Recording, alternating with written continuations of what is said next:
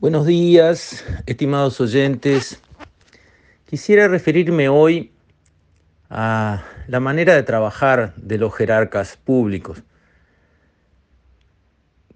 Tener un cargo público de importancia, ser presidente de una empresa pública o de la CND o del Instituto Nacional de Colonización o eh, de, digamos, alguna otra agencia del Estado que las hay en cantidad, es un gran honor y una gran responsabilidad. Lo mismo que ser jerarca de un ministerio, director general, eh, director de mm, secciones especializadas del ministerio, que en cada ministerio lo hay. Son cargos donde quien los asume debe sentir un gran honor. Tiene que ser un honor trabajar por la sociedad que les concede el privilegio de conducir un sector importante con recursos importantes que a la sociedad le cuesta mucho juntar y que quedan bajo su control. A veces me parece que esa sensación de respetar el cargo, de honrar el cargo, de sentirse agradecido por el cargo, ya no está.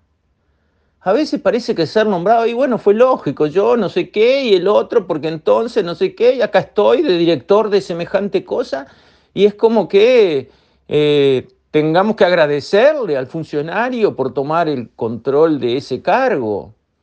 Y es exactamente al revés. Y otra cosa que las personas que asumen cargos de responsabilidad deben de entender que no están en esos cargos para abrir la boca. Ahora todos salen corriendo a hacer declaraciones públicas. ¿Por qué? ¿Quién los manda? Lo que tienen que hacer es trabajar en su eh, sector. El último caso fue el presidente de la Corporación Nacional para el Desarrollo, que ni bien asumido salió a hacer unas declaraciones muy extensas en búsqueda, que uno dice, pero con sentido común no podría haber hecho estas declaraciones.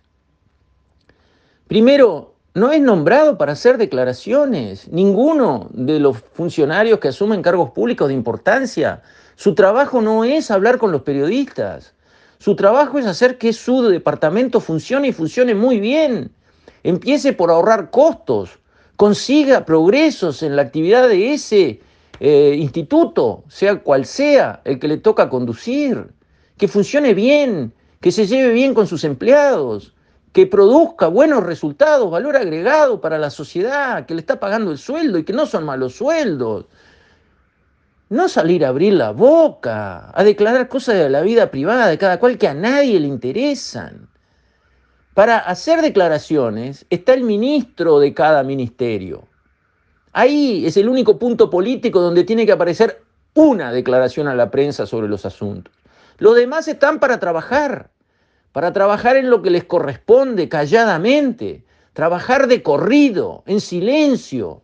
Claro que los periodistas, y yo he sido periodista toda mi vida, piden notas porque es su trabajo, pero uno tiene todo el derecho a decir paso, gracias, no estoy para hacer declaraciones. Quizás una vez por año, si se consigue un resultado especialmente importante y hay que explicarlo a la población con el aval de la autoridad, del ministerio correspondiente o quien sea el superior, puede hacer una nota de prensa una vez por año, una vez en la historia. No a cada rato, no salir a decir nada. ¿Qué hay para decir? Nada, pero igual hablo. No, así no. Y lo digo por experiencia. Yo hablo todos los días. Pero cuando fui director general de política agraria del Ministerio de Ganadería en el primer gobierno de Sanguinetti, vayan a buscar cuántas notas periodísticas di. Ninguna.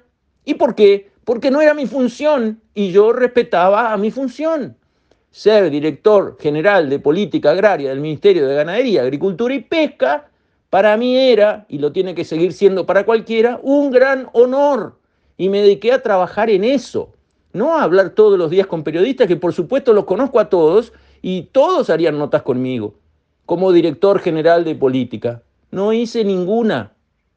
¿Por qué? Porque no era mi función, porque no lo tenía que hacer. Las notas periodísticas las tenía que dar el ministro Bonino, que era mi ministro en la época, y las daba cuando él entendía que las debía dar. Entonces, vamos a volver a las bases. No sé, ¿será que hay que enseñarle a personas grandes, importantes, inteligentes, con gran formación, cómo se deben portar?